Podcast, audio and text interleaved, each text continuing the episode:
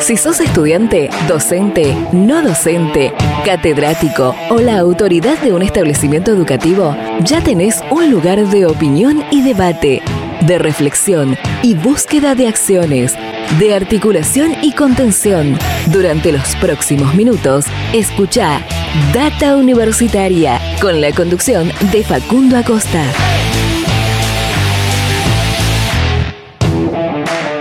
Hola, hola, hola, bienvenidos y bienvenidas, ¿cómo les va? Espero estén teniendo muy buen día. Comenzamos una vez más este programa de Data Universitaria Radio. Hoy comenzamos esta tercera temporada en este año 2022 con mucho eh, entusiasmo, con muchas ganas. Venimos a traer toda la información de lo que pasa y va a pasar en el mundo universitario en este, este espacio dedicado a la comunidad que le da vida a las universidades.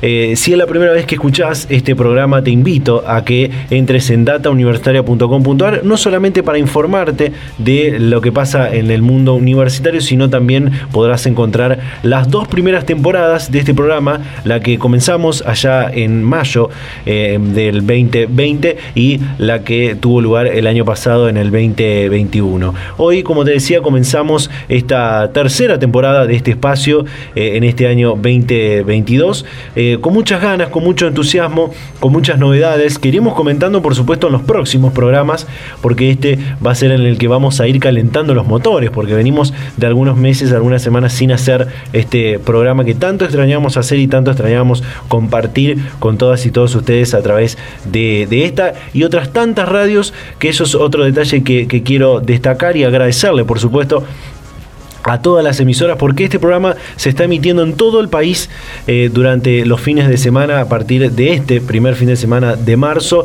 eh, siendo el programa de universidades verdaderamente federal, independiente y objetivo eh, que tiene el, el, sistema universitario y donde te vamos a comentar no solamente de las universidades, sino de la educación en general, vamos a estar hablando también de ciencia, tecnología y desarrollo, de la extensión, de la vinculación, de lo que tiene que ver con la sociedad, con la política, investigaciones y muchas otras cosas más que van a venir en los próximos programas en esta tercera temporada de Data Universitaria Radio. Por supuesto, nuestros canales de contacto eh, a través de las redes sociales, como Data Universitaria nos podés encontrar en Facebook, en Instagram, como arroba DT Universitaria en, eh, en Twitter. Y eh, nuestro teléfono de contacto es el 11 64 03 37 61. Repito, 11 64 03 37 71, nuestro eh, contacto de WhatsApp para que te puedas comunicar con nosotros si tenés alguna, alguna inquietud o alguna cosa que quieras informarte de forma personalizada. Hemos recibido durante este, estos últimos meses muchas, eh, muchos mensajes de chicos que se están inscribiendo a la universidad, que eh, quieren percibir la beca Progresar, por ejemplo, ahora vamos a estar contando algunos detalles acerca de esto y no saben cómo, así que por supuesto que están los canales abiertos para eh, que te contactes con nosotros. Y además el sitio web datauniversitaria.com.ar donde podrás mantenerte informado de lo que pasa y va a pasar en el mundo universitario. Y en el día de la fecha para comenzar esta tercera temporada, este año 2022, ¿qué vamos a tener? Vamos a estar hablando con el rector, el nuevo rector de la Universidad Tecnológica Nacional, el ingeniero Rubén Soro, con quien vamos a hablar fundamentalmente de lo que tiene que ver con el inicio del ciclo lectivo, de cómo van a comenzar, cómo va a ser el tema de la presencialidad y muchos otros temas que tienen que ver con la antes Universidad Obrera Nacional, hoy Universidad Tecnológica Nacional, que tiene más de 30 facultades regionales eh, distribuidas a lo largo y a lo ancho del país. También vamos a estar compartiendo una comunicación que realizamos esta semana con Aníbal Josami, rector de la Universidad Nacional de 3 de Febrero, una histórica universidad de, eh, la provincia de Buenos Aires, que entre, entre sus... Eh, entre sus temas tiene esta plataforma de educación remota, de educación virtual, un TREF virtual, que ha posibilitado llevar adelante este, este devenir de la educación hacia, hacia los sistemas remotos hasta el día de hoy de emergencia para poder sobrevenir la situación de, la pandemia. Y también vamos a estar compartiendo una comunicación que hicimos eh, a principios del mes de febrero, cuando todavía no estábamos con este eh, maravilloso programa que, estamos comenzando hoy, eh, con el doctor Alberto Tacchini, quien creó el plan Tacchini eh, que posibilitó eh, crear muchas más universidades nacionales allá por la década del 70. Una entrevista que puedes leer de forma completa en nuestro sitio web y que vamos a compartir un pequeño fragmento de esta comunicación que ya te voy a estar contando un poco más a lo largo de este programa. Ahora sí, damos comienzo a este programa, hacemos un separador y te cuento algunas noticias que puedes encontrar en nuestro sitio web datauniversitaria.com.ar. Data Universitaria, con la conducción de Facundo Acosta. Las noticias del mundo universitario las encontrás en datauniversitaria.com.ar. Por ejemplo, se abrió la paritaria de docentes y no docentes universitarios. El pasado jueves 24 de febrero del año 2022, el Ministerio de Educación y la Secretaría de Políticas Universitarias recibieron a los gremios de docentes y no docentes universitarios. Los gremios pidieron cerrar la paritaria vigente incorporando el aumento necesario para superar la inflación del año pasado, que fue del 50,8%, mientras que el acuerdo en curso suma hasta hoy un 50% de incremento. En paralelo, se iniciará la discusión para este año que esperan un incremento porcentual importante para el mes de marzo y evaluaciones periódicas frente a la inflación. Nuevo financiamiento para la planta nacional de baterías de litio de la Universidad Nacional de La Plata. El presidente de la Universidad Nacional de La Plata, Fernando Tauber, acompañado por el ministro de la Producción, Ciencia e Innovación Tecnológica de Buenos Aires, Augusto Costa, y el titular de IPF Tecnología, Roberto Salvareza, firmaron recientemente un convenio específico de financiamiento destinado a la formación de recursos humanos para la operación de la planta de fabricación de celdas y baterías de litio la Universidad Nacional de Quilmes realizará la presentación del Programa Institucional de Género y Diversidad. El 7 de marzo, en el marco del Día Internacional dedicado a la lucha de las mujeres, en la Rosa de los Vientos de la Universidad Nacional de Quilmes se realizará la presentación de este Programa Institucional de Género y Diversidad. Durante esta misma jornada se presentará el anticipo del primer libro El género de la historia, hombres, mujeres y práctica histórica de Bonnie G. Smith de la colección Géneros dirigida por Dora Barrancos. Universidades públicas bonaerenses se sumarán en marzo al boleto especial educativo. El Ministerio de Transporte bonaerense suscribió un convenio de colaboración con universidades nacionales y provinciales con asiento en la provincia de Buenos Aires para la implementación del boleto especial educativo que beneficiará a 300.000 estudiantes universitarios. La medida significa un aporte de la provincia de Buenos Aires de 2.500 millones de pesos en pos de priorizar el bienestar universitario, promoviendo la igualdad de oportunidades y facilitando el acceso de los alumnos en los establecimientos académicos nuevo formulario de inscripción para acceder a las becas Progresar 2022. Desde este, marzo 1, desde este martes 1 de marzo, el Ministerio de Educación junto a la Administración Nacional de Seguridad Social, ANSES, habilitó las nuevas inscripciones para acceder a las becas Progresar 2022.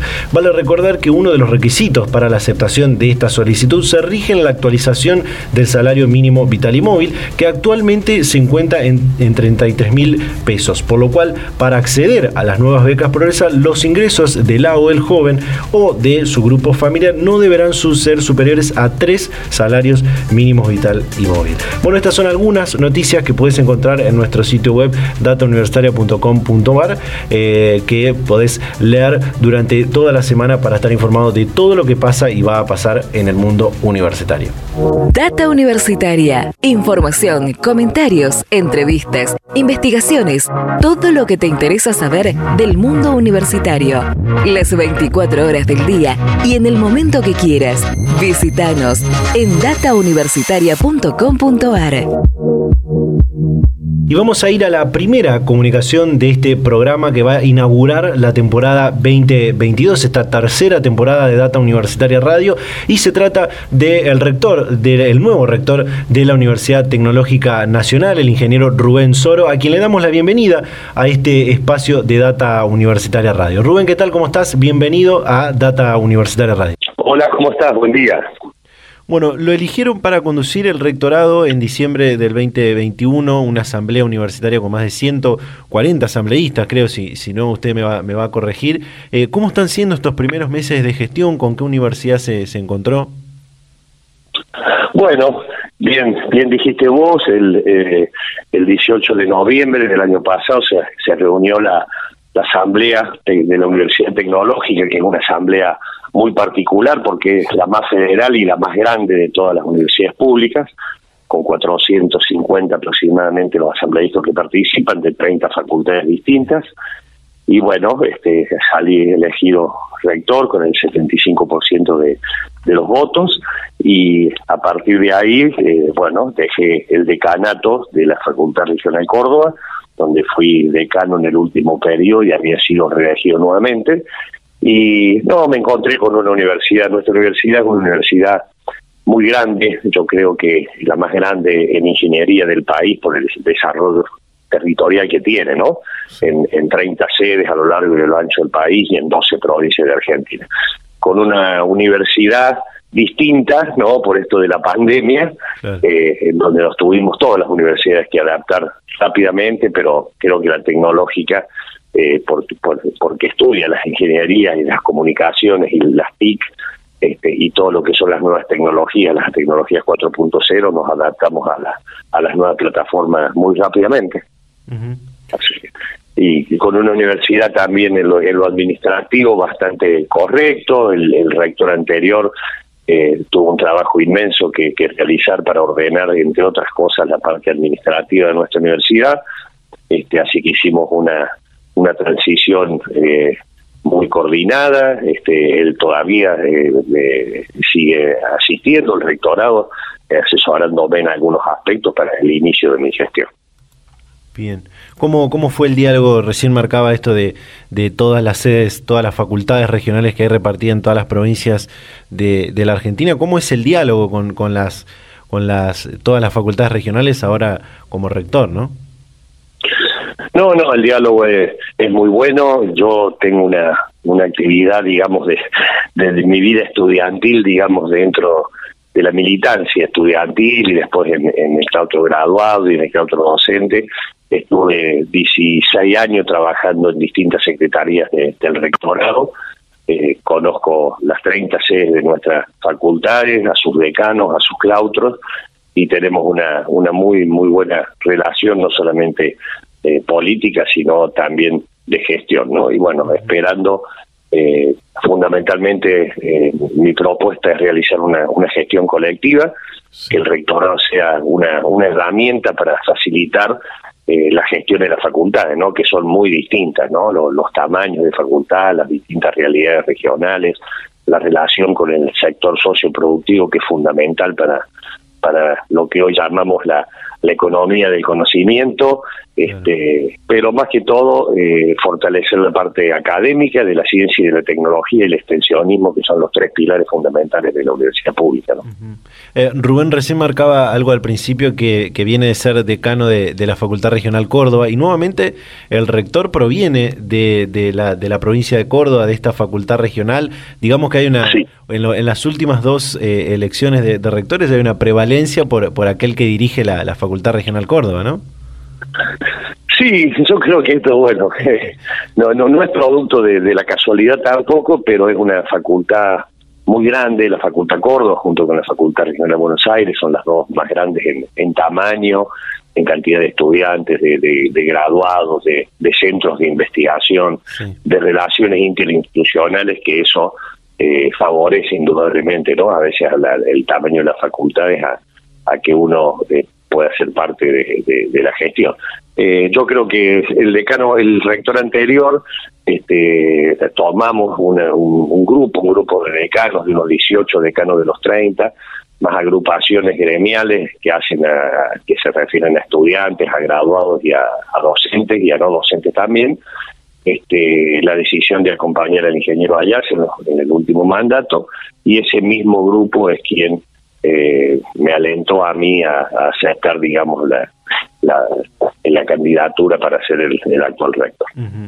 Eh, ya después de esta pregunta voy a ir a, lo que tiene que ver con el ciclo lectivo, presencialidad y demás, pero eh, me quedo con algo de, lo que dijo ese día de, la Asamblea Universitaria, porque mencionó algo así como que en el modelo de facultad que, dejó en la, Facultad Regional Córdoba, además de las innovaciones que tienen que ver con la, educación o la cuestión académica, se mantuvo la esencia de la Universidad Obrera Nacional, hoy eh, Universidad Tecnológica Nacional, pero con algo que sea realmente disruptivo. Me, gustó esa, esa referencia, quisiera de, de, qué se trata y, que nos detalle un poco más. Sí, bueno, eso fue también un poco eh, lo que uno siente realmente, lo que uno cree y que fue fundamental en el eje de la campaña de, de, sentirlo, ¿no? Nuestra universidad fue creada en su momento por el general Perón como la Universidad Obrera Nacional, este, con muchas sedes y para que puedan estudiar los trabajadores y los hijos de los trabajadores. Esa etapa indudablemente que fue muy importante para, para lograr la equidad, la inclusión social y, fue fantástico, ¿no? Pero eh, con el pasar de los años indudablemente se transformó en la Universidad Tecnológica Nacional, donde nos costó mucho por la historia porque estaba un poco en el consciente colectivo y en la y en la sociedad y en algunos que perseguían otros objetivos eh, de, jerarquizar a la universidad tecnológica no eran como los ingenieros de fábrica como eh, como que no y bueno con los años y a través de, insertarse en el medio socioproductivo, nuestros profesionales hoy son los más jerarquizados en la ingeniería, de la ingeniería en el país. Y cuando hablamos de lo disruptivo es eh, lo que te decía recién, ¿no? Eh, un poco entender que los tres pilares fundamentales, indudablemente, es la academia, la ciencia y la tecnología y el extensionismo, pero que hay otras, en, en, esta construcción de pilares también tiene que haber otros pilares secundarios o otras eh, vigas que, que hagan a una universidad distinta. teniendo en cuenta todo lo que hoy nuestro mundo necesita, ¿no? Nosotros hoy estamos pagando un precio muy caro por haber descuidado nuestro mundo y creo que los universitarios y fundamentalmente los que estudiaron ingeniería tienen que trabajar en esto, ¿no? En un modelo de, mundo y de, país distinto, basado en el cuidado del medio ambiente, en la sustentabilidad, eh, trabajar con los protocolos de, igualdad, de inclusión, de diversidad, de género, eh, y esto hace un poco eh, que sea disruptivo. Lo otro no es disruptivo, lo otro es, eh, es lo que hay que hacer. Entonces, bueno, hubo 10 puntos en la plataforma que nosotros consideramos, el grupo que me apoyó, que teníamos que llevar adelante y es lo que estamos tratando de hacer. Eh, hablaba antes de, voy a pasar a el tema de la, del inicio del ciclo lectivo y la presencialidad y demás. Y antes hablaba de, le, preguntaba esto del diálogo y la articulación con las facultades regionales, porque eh, quizás puede ser una dificultad tener tantas sedes en, con realidades diferentes por estar en jurisdicciones diferentes, el tema de cómo volver a la presencialidad, el tema de los protocolos, incluso algunas facultades regionales que eh, tienen dentro de su protocolo el tema del pase sanitario como, como, una, como una regla. Eh, ¿cómo, ¿Cómo está este tema de la presencialidad, el tema de, la, de las nuevas modalidades también de, cursado, el inicio del ciclo lectivo? Bueno, nuestra eh, nuestra universidad, por lo que vos bien claro dijiste, eh, tiene una gran fortaleza que es el desarrollo territorial, ¿no? Donde se articulan este con 12 legislaturas provinciales y donde eh, la relación, digamos, entre entre la gestión de la universidad con los gobiernos provinciales y municipales es, mucha. y, con respecto a la, a la presencialidad, eh, no, nosotros no, no, pedimos en ninguna de las 30 sedes el pase sanitario, se hizo la reunión del Consejo Superior días atrás, se, se, ya está hecha y firmada la resolución donde no se exige el, pase sanitario ni el PCR para que puedan ingresar. Este, la presencialidad, como lo indica nuestro ministro de Educación de la Nación, es plena que yo consideraría a lo mejor que no sé si esa es la palabra correcta, pero sí estamos eh, volviendo a una marcada presencialidad. En exámenes finales, en exámenes parciales, en trabajos de laboratorio, en pasantías, en prácticas profesionales supervisadas, en actos de colaciones de grado y en todas las clases teóricas que no que, que no haya una masividad, ¿no? Porque las materias básicas de la ingeniería, los dos primeros años, todo lo que es el análisis matemático, la álgebra, la física, eh, bueno, eh, son muchísimos estudiantes y en algunas facultades las instalaciones por ahí no soportan semejante cantidad de estudiantes. Entonces tienen la libertad, cada departamento de especialidad de las, de las ingenierías que llevamos adelante, de eh, poder hacer algo virtual, digamos, en estas cátedras masivas. Pero eh, el concepto general es vuelta marcada a la presencialidad y sin exigencias de pase sanitario. Eso es un poco el resumen de la resolución. Y están empezando las clases ahora en unos días en distintas facultades. Eh, no comienzan todos el mismo día porque se, se, adapta cada provincia, digamos, al, al, al, calendario académico que tengan, ¿no? Sí. Eh, me gustó eso que dijo del, del tema de, de de las nuevas modalidades, porque uno creería que eh, al tener tantas carreras ingenieriles y técnicas, que por supuesto tienen eh, una, una, carga presencial eh, que, que, tiene que ser cumplida, por ahí el tema de, la, del, de las TICs y los nuevos modelos educativos con más virtualidad podrían presentar dificultades, pero en parte también pueden beneficiarse con, con algunas eh, asignaturas, ¿no? ¿Cómo, ¿Cómo se piensa esta articulación entre lo remoto y, lo presencial lo presencial de acá al, al futuro, ¿no? Mira, yo creo que, que esto nos ha venido dentro de, de, esta desgracia en el mundo, ¿no?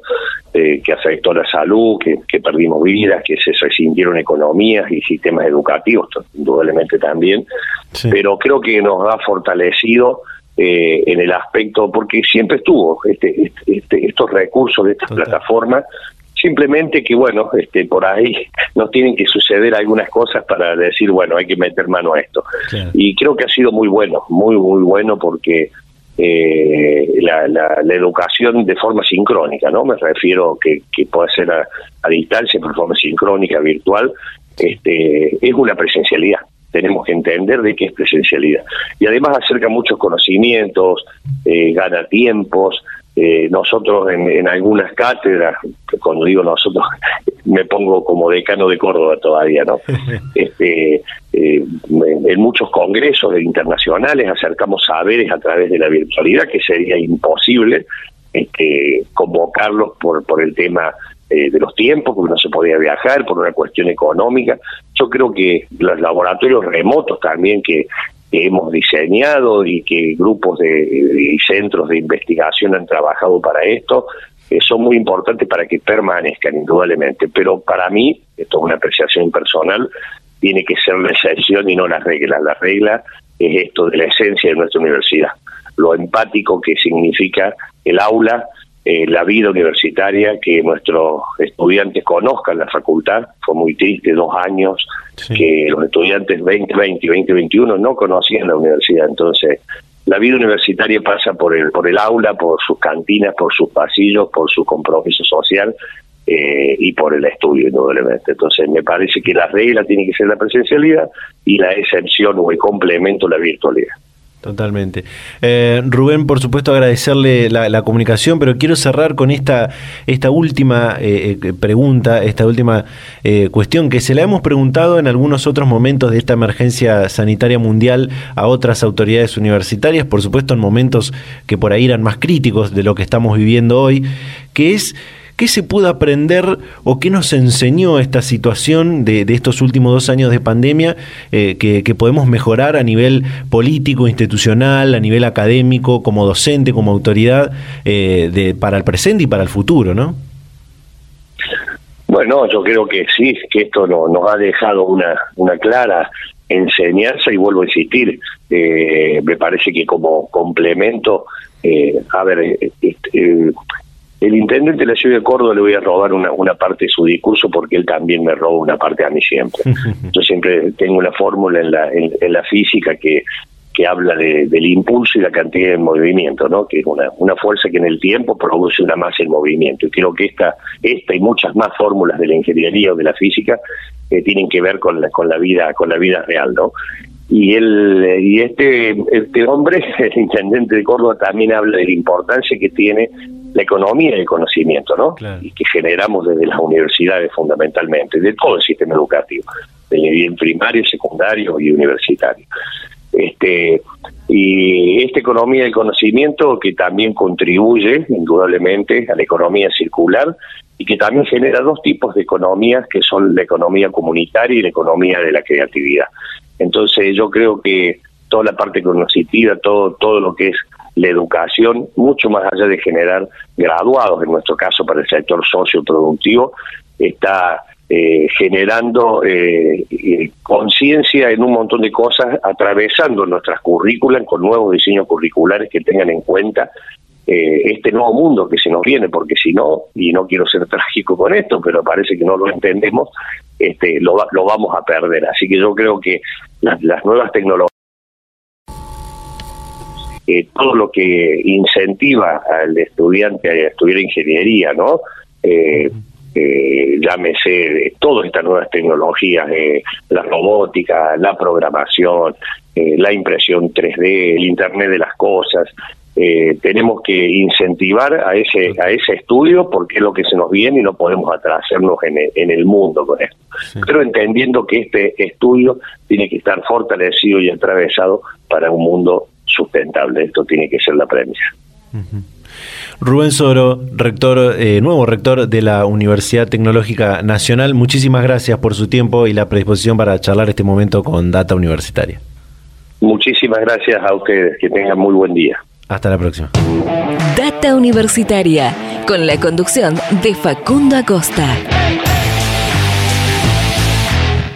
Bien, ahí escuchábamos eh, al ex decano de la Facultad Regional Córdoba y actual rector de la Universidad Tecnológica Nacional, ingeniero Rubén Soro, sobre la actualidad, sobre cómo van a comenzar el ciclo lectivo en las 30 facultades regionales que tiene la UTN eh, repartidas a lo largo y a lo ancho de nuestro país. Bueno, esta fue la primera comunicación de este programa, nos quedan muchas cosas por compartir en esta primera edición de la tercera temporada de Data Universitaria Radio. Hacemos un pequeño corte y ya volvemos con más de Data Universitaria Radio.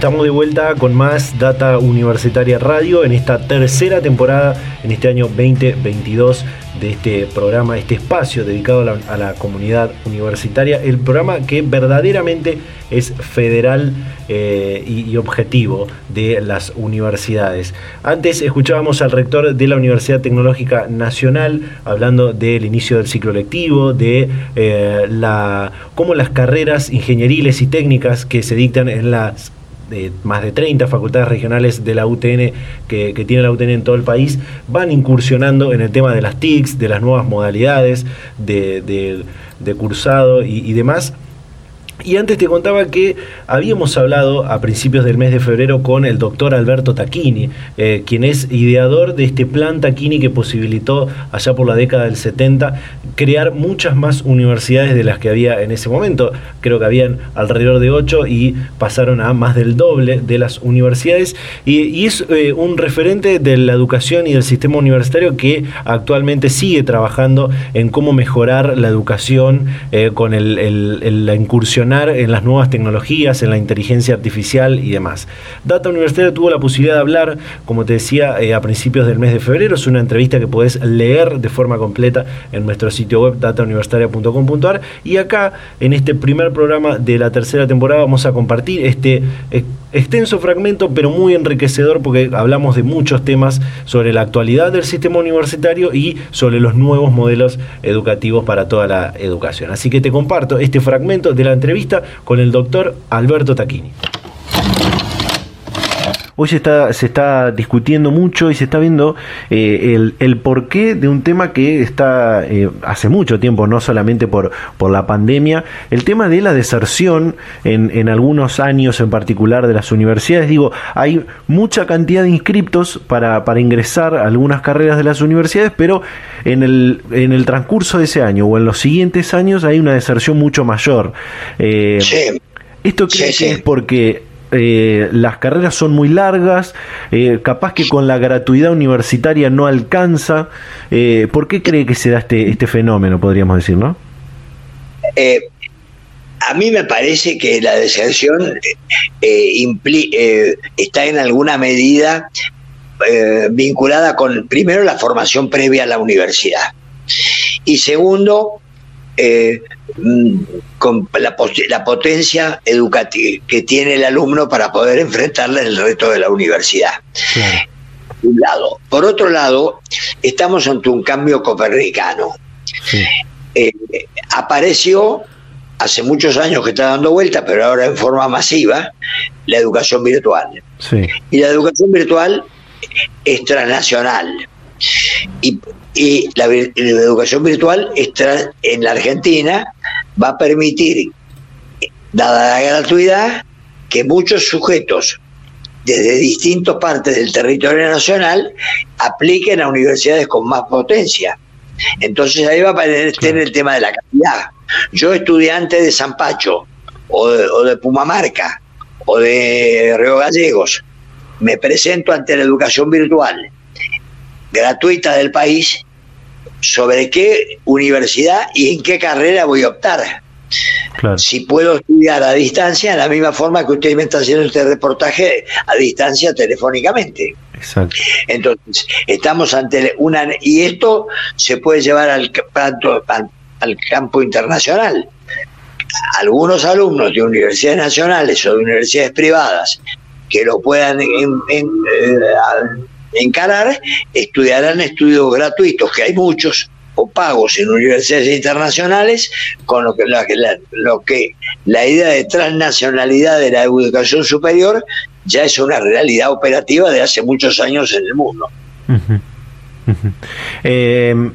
Me gustó eso del, cambio comperniquiano, estos cambios de, paradigmas que hay, no solamente en la educación superior, sino en la educación en, general, esta eh, mayor eh, intensificación del uso de la virtualidad, de las TICs.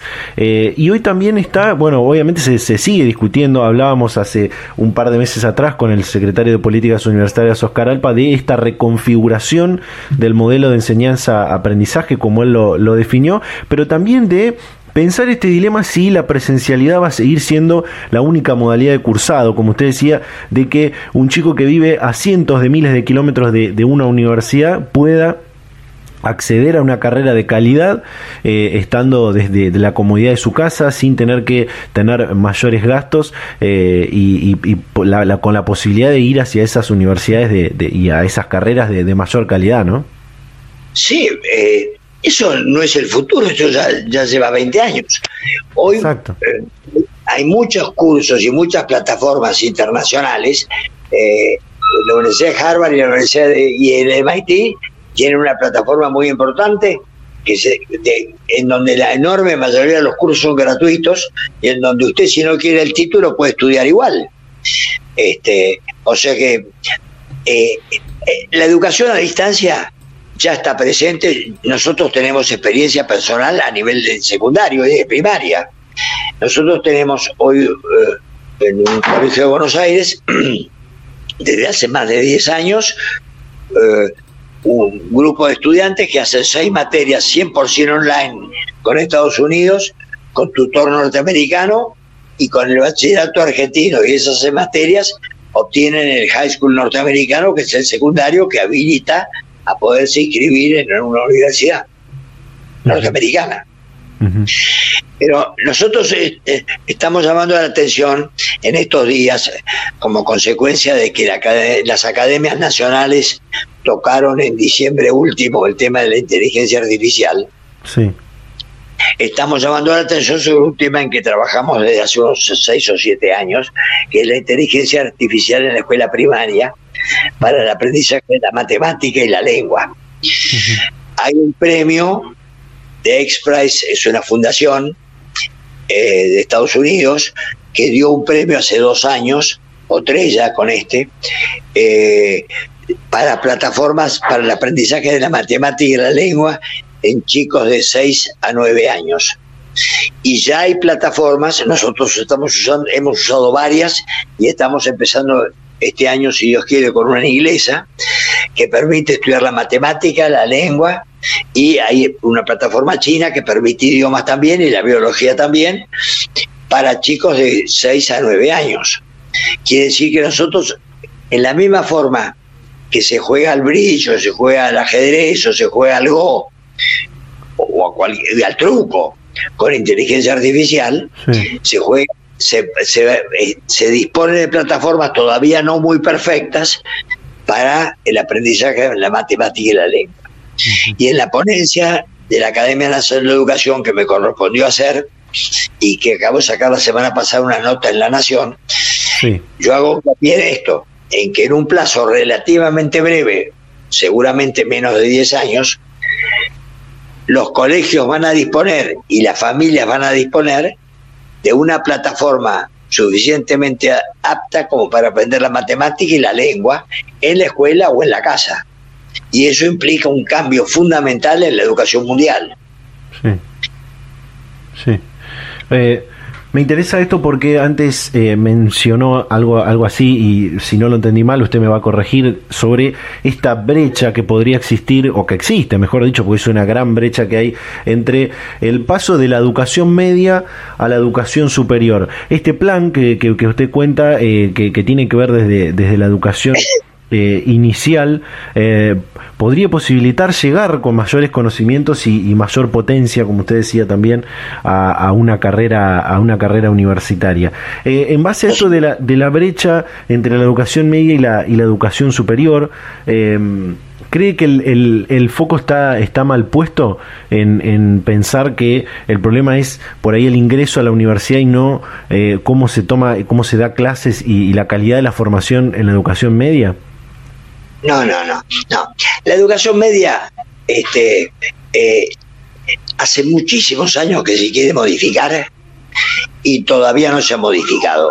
Y se va a modificar drásticamente porque como está concebida es muy pobre y como está ejecutada es muy mala.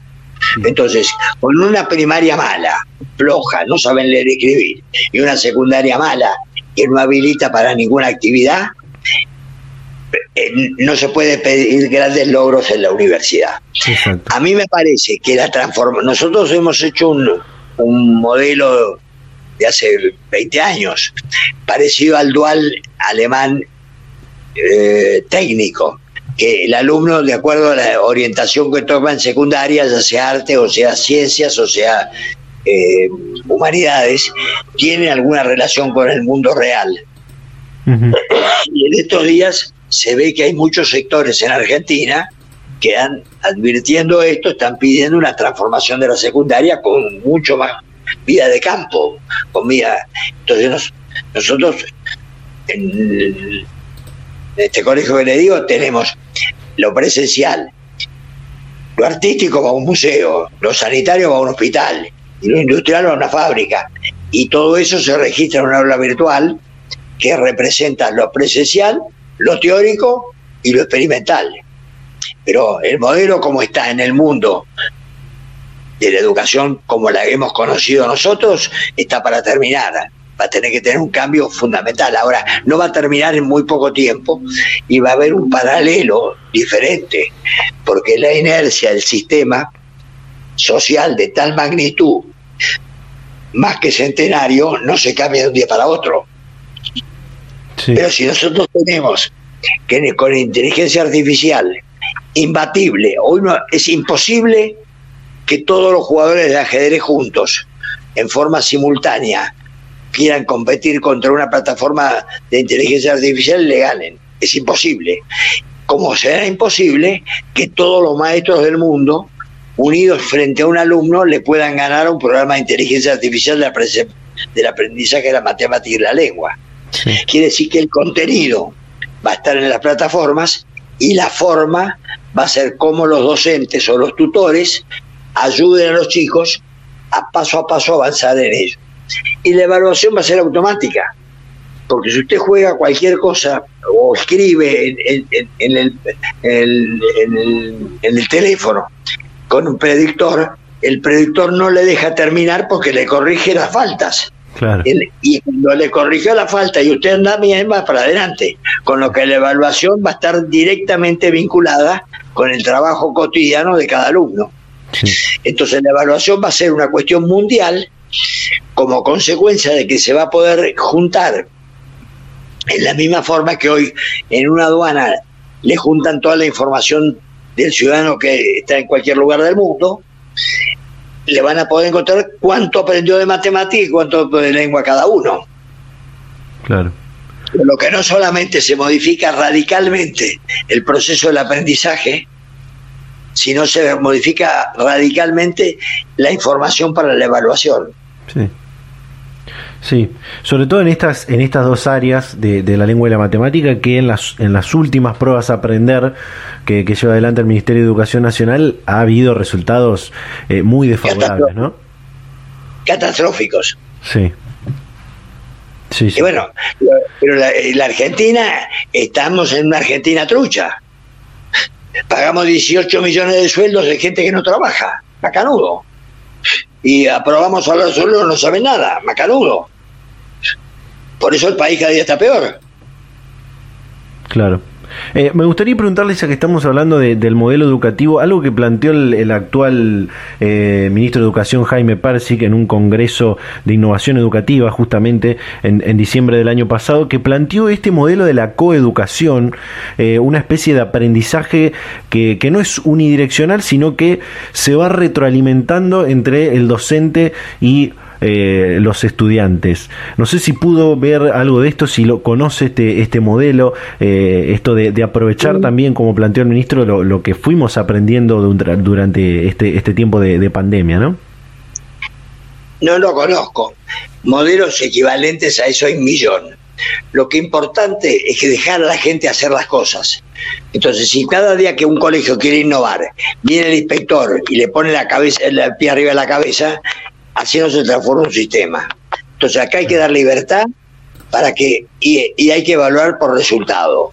Porque si usted va por, le toma examen de matemática a los alumnos que terminan la primaria, y no le importa quién le enseñó y cómo le enseñó, lo que le importa es si el alumno aprendió o no aprendió. Entonces hay que evaluar por resultados, como evalúan las pizzas, por ejemplo. Evalúa por resultados. ¿Qué quiere decir eso? Cada país enseña como quiere y al final se ve si el que sabe el que no sabe. Pero no sabe más el que tiene una burocracia mejor que organiza un sistema educativo que no anda. Sino porque la libertad es imposible aplicar simultáneamente en toda la población mundial, en toda la población de un país o en toda la población de una ciudad, incluso en una misma escuela, el mismo sistema a la misma hora para todos los alumnos, porque todos los alumnos son distintos y todos los momentos son distintos. Entonces hay que aumentar la libertad para que con responsabilidad cada uno pruebe y el resultado se mida. Y si el resultado es malo, es que el proyecto es malo. Pero no dejémonos de hablar de los proyectos, dejemos que la gente haga el proyecto como puede y el mejor proyecto dará el mejor resultado. Y ahí irán los chicos. Data Universitaria. Información, comentarios, entrevistas, investigaciones. Todo lo que te interesa saber del mundo universitario. Las 24 horas del día y en el momento que quieras. Visítanos en datauniversitaria.com.ar. Bien, ahí escuchábamos eh, el fragmento de esta entrevista en exclusiva que tuvo Data Universitaria con el doctor Alberto Tacchini, ideador del famoso plan Tacchini y que es imperdible que vayas a leer de forma completa en nuestro sitio web datauniversitaria.com.ar porque también hacemos una recuperación histórica de este plan Tacchini que en el 20, entre el 2021 y el 2023 muchas de las universidades que se crearon por este plan estarán cumpliendo 50 años de su creación pasado hubo tres, eh, la de Río Cuarto, la de Comau y la de La Rioja, que cumplieron sus eh, primeros 50 años y este año lo harán otro tanto y el año que viene otras más completarán estos 50 años del plan Taquini. Una entrevista que, como te decía, hablamos de muchos otros temas, de la inteligencia artificial, de eh, cómo mezclar la, la, presencialidad y las nuevas tecnologías de la información y la comunicación en la educación inicial, primaria, y secundaria y también universitaria y muchos otros temas más que eh, podés ir a leer en esa entrevista completa con el doctor Alberto Tacchini. De esta manera cerramos este segundo bloque del programa, todavía nos queda una comunicación para compartir, así que hacemos un pequeño corte y ya volvemos con más Data Universitaria Radio.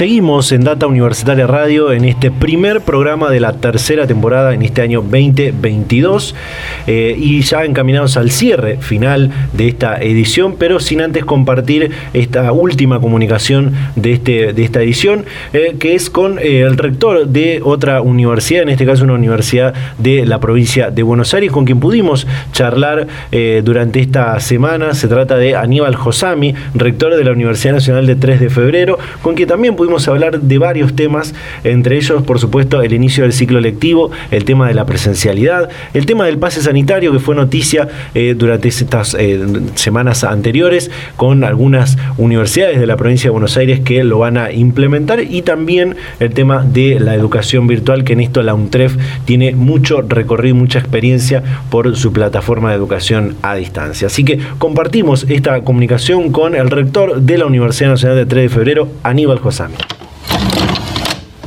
Bueno, para comenzar, este año se cumplen 22 años de la puesta en marcha de su plataforma de educación a distancia, un 3 virtual, eh, y me gustaría preguntarle qué rol tuvo esta en marzo del 2020 cuando la educación universitaria se volcó al formato de educación remota de emergencia y cómo seguramente se va a volver, eh, se va a fortalecer esta después de, de esta situación, ¿no?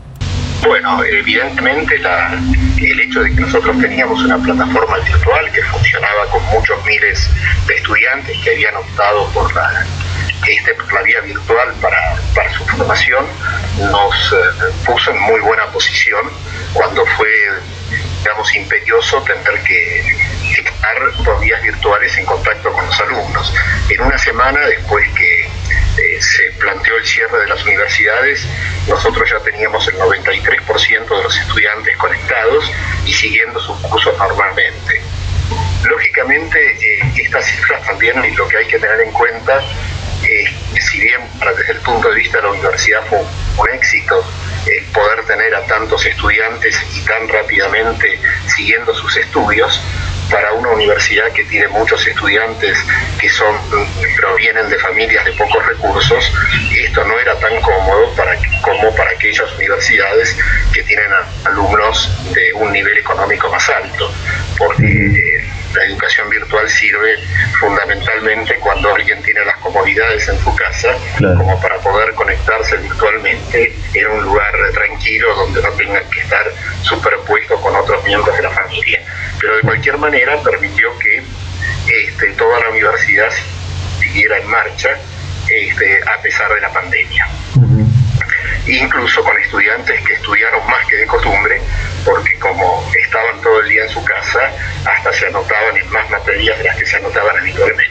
Claro, sí, eso creo por también haber hablado con otros rectores de otras universidades, incluso de otras provincias, que fue un denominador común, digo, eh, muchos más eh, estudiantes se pudieron inscribir a las materias e incluso algunos que debían materias se pudieron recibir de, la, carrera universitaria en esta educación remota de, emergencia hasta, hasta el día de hoy, ¿no? Exactamente, eso fue así, sí. Y bueno, y nosotros por la práctica que ya teníamos en el tema, eh, nos resultó relativamente fácil poder extender eh, la, esta metodología al resto de la universidad. Ahora estamos en una etapa distinta, que es la etapa de la presencialidad, y en este mes se reanudan todas las actividades en forma presencial, pero con algunas excepciones, hay algunas materias que se van a hacer mitad presencial y mitad virtual. Eh, vamos a ir avanzando de a poco en la presencialidad, pero con la consigna, digamos, de que todo sea presencial. 钱。Ya voy a ir hacia, hacia el tema de la presencialidad porque es un tema eh, bastante interesante teniendo en cuenta que comienza el ciclo lectivo en, pocos días más. Eh, pero en la misma línea eh, quisiera preguntarle por este tema del UNTREF virtual, que este año, por ejemplo, la oferta académica a distancia contó con más de 20 licenciaturas, 5 tecnicaturas, más de 20 diplomaturas. La, pregunta sería, ¿tienen pensado ampliar esta oferta? Digo, llevar algunas de las carreras del, pregrado y el grado que hoy son eminentemente presenciales, o no eminentemente, pero sí exclusivamente presenciales eh, y que podrían virtualizarse a una oferta eh, de educación remota formal, ¿no? No, no, está, no, no, no lo estamos pensando en eso. Eh, creemos que no hay que enamorarse de la virtualidad. La, la, presencialidad en la, en la, universidad es un elemento fundamental de la vida universitaria.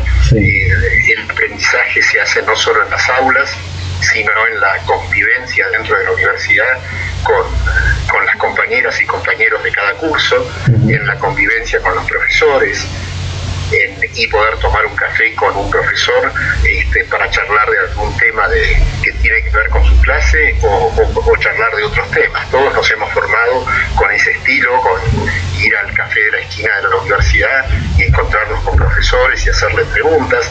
Todo eso tiene que ver con la vida universitaria. Por eso, eh, digamos, tengo autoridad para decirlo porque somos una de las universidades más fuertes en virtualidad, pero no hay que enamorarse de la virtualidad.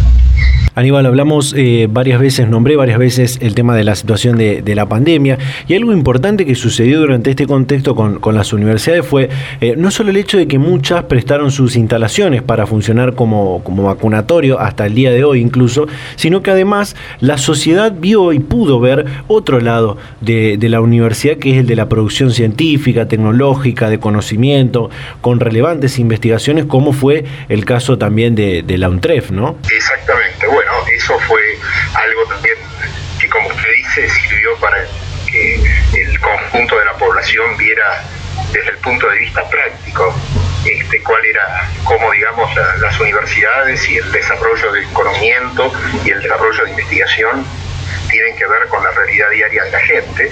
Nosotros creamos una serie de elementos eh, que fueron muy útiles, que tenían que ver con, eh, con temas auditivos, eh, con una serie de cosas y que fueron de, gran utilidad dentro de la pandemia. Aparte también de que mucha gente que no tenía contacto con la universidad empezó a tenerlo a partir de, que una de nuestras sedes fue el vacunatorio más importante que tuvo la provincia de Buenos Aires, eh, sede de Villa entonces eso también permitió un, acercamiento de, muchos, muchos miles de personas a la universidad este, que pasaban este, una hora o dos horas dentro de la universidad y que a lo mejor fue su primer contacto con, con una institución universitaria ya que estamos hablando del tema del vacunatorio la y la histórica campaña de vacunación contra el COVID-19, hace algunas semanas atrás fue noticia esta cuestión de que algunas universidades, incluso de la, de la provincia de Buenos Aires y de otras provincias también, solicitarían el pase sanitario, este certificado